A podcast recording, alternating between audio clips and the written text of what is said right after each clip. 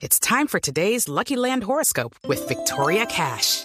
Life's gotten mundane, so shake up the daily routine and be adventurous with a trip to Lucky Land. You know what they say. Your chance to win starts with a spin. So go to LuckyLandSlots.com to play over 100 social casino-style games for free for your chance to redeem some serious prizes. Get lucky today at LuckyLandSlots.com. Available to players in the U.S., excluding Washington and Michigan. No purchase necessary. VGW Group. Void or prohibited by law. 18 plus. Terms and conditions apply. Están allí en el aeropuerto. ¿Quiénes la reciben? Pues a nosotros nos recibe una muchacha que es colombiana también. No su amiga. No, ella no porque ella se queda aquí en Colombia. Entiendo. Y a nosotros nos recibe es otra colombiana. Y pero y nos llevan a de Osaka, llegamos a Osaka y de Osaka nos llevan a Tokio. Y ella, le, cuando la recibe en el aeropuerto, ¿qué les dice? Eh, voy a Ah. llevarlas a este sitio, ustedes vinieron a esto, o les endulza el oído, Es decir, ¿cómo las va conduciendo a ese, a ese infierno? No, ella nos se pone muy entusiastas porque ella nos, no, ya llegaron, rico que lo lograron, que no sé qué, eh, pero vamos a ir al hotel donde van a vivir ustedes, que fue en Equivocuro.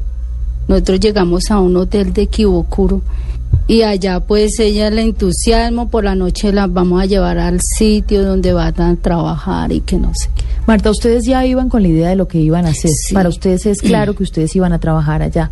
En ese momento en que usted ya contrasta con esa realidad cultural, otra realidad, otras personas, incluso, incluso otra fisionomía, ¿qué se le pasa por la cabeza? ¿Estoy en el lugar equivocado o estoy donde tengo que estar? No, yo en ese momento estaba muy nerviosa porque es un cambio de vida radical para uno, empezando el idioma. Los idiomas a mí me empezaron a cuestionar desde que salí de Aruba, porque uno ahí ya es un idioma que, Si uno es analfabeta, ¿verdad? Sí, Uno- sí. Le hablan y no entiende. sí, entonces desde ahí el idioma a mí me empieza a golpear. Y cuando llegó allá ella hablaba español y hablaba japonés. Y yo le decía a mi hermana, pero ¿qué será lo que dice? ¿Qué será lo que habla? Y me decía, no, tranquila, tranquila, esperemos a ver. Y por la noche es cuando ella nos lleva al sitio donde nos reciben, ya nos entrega a la mafia, o sea, al- a los japoneses. ¿Cómo, cómo, ¿Cómo es entrega? ¿Les quitan el pasaporte? No, a nosotros Eh. no nos quitaron el pasaporte. Ahí no nos quitan ningún pasaporte, porque a nosotros nos hicieron eso, fue de otra manera. ¿Cómo? Porque como éramos dos hermanas, entonces nos separan. A ella, a mi hermana se la llevan para un lado y a mí me llevan para otro. Eso yo después lo vine a entender que era una estrategia de presión hacia nosotras. Claro, que es que si usted se escapa, su hermana la matamos. Sí. o- Pero eso no se los decían. Se los Sí, eso sí me lo dijeron a mí. Ah, se lo decían. Me- porque cuando yo ya tuve que enfrentar esa realidad, ese trabajo, en un escenario donde me tuve que parar, yo nunca lo había hecho. Explíquenos, por favor, y hasta donde usted quiera contarnos Mm. el tema del escenario, porque cuando uno se imagina explotación sexual, pues se limita a lo que conoce en Colombia. Sí, a prostitución. a prostitución y es una persona que llega y los servicios de la persona que le ofrece y se fue. Aquí eran más personas, era su exposición de su cuerpo. Sí, yo quiero contar esto porque es muy privado de mi vida, pero es bueno este tema porque esto es una prevención a muchas niñas, muchas mujeres que creen que irse a, a trabajar de esta manera al, exterior es lo más fácil y lo más sencillo del mundo, porque aquí se vive otra situación en ese trabajo, ¿sí? Pero yo sí lo quiero decir es porque que vean la realidad, que es una verdad, yo lo viví en carne propia. Cuando me paran esa noche en un escenario, a mí me pintaron mi cabello. Y cuando allá me dicen, usted ya no se va a llamar Marta, usted se llama Mari Carmen. Y yo, Mari Carmen, ¿qué es esto? Y, pero ¿por qué me cambia el nombre? No, es que ese es el nombre que usted tiene que tener acá. Y me visten, me ponen ropa de striptease. Yo no sabía qué hacer, yo no sabía hacer striptease jamás, jamás lo había hecho. Yo no sabía bailar ante un público, lo que uno bailará por allá en una fiesta familiar, no más, pero yo no me imaginaba eso. Pero ¿qué le pasa? ¿Qué le pasa por la mente a una niña de 24 años cuando la meten, no sé, a un camerino o a lo que sea? Sí, un. Aparecen un par de japonesas, una o dos japonesas o un japonés, ¿no? no, Japoneses. un japonés que las maltratan de alguna manera. ¿Qué le pasa por la mente a esa niña? ¿Qué piensa esa niña cuando le dicen usted se tiene que poner esta ropa y ya no se llama Marta? ¿Qué, qué piensa usted? ¿Qué siente? No, yo ya dije, ¿en qué me metí? ¿Qué hice? ¿En qué me metí? Y me asusté tanto y entonces ellos me dicen que tengo que salir allá a ese escenario y allá tengo que hacer street, bailar primero y después hacer striptease quitándome mi ropa.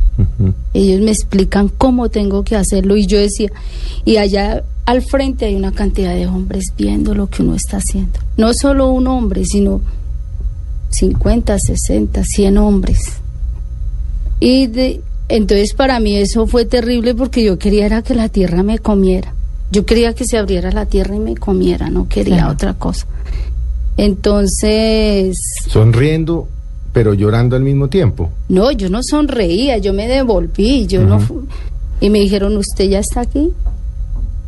Tiene que hacerlo." En ese momento, Marta, presión, Sí, hay presión ahí. La amenazan. Sí, me trataron terrible. Ma- Eh. inclusive maltrato físico, de apretarle los brazos, de, No, de palabra. de palabra. Sí. Y estos eh, hablaban español, por supuesto.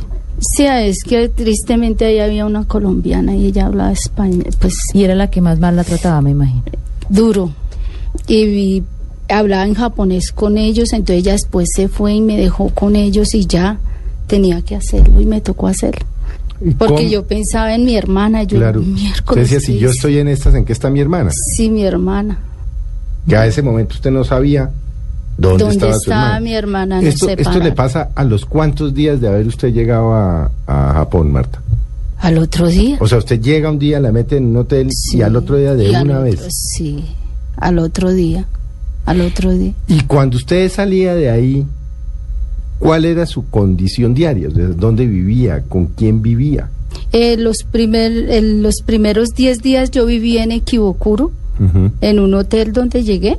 Viví, ahí viví yo y durante 10 días me tuvieron ahí.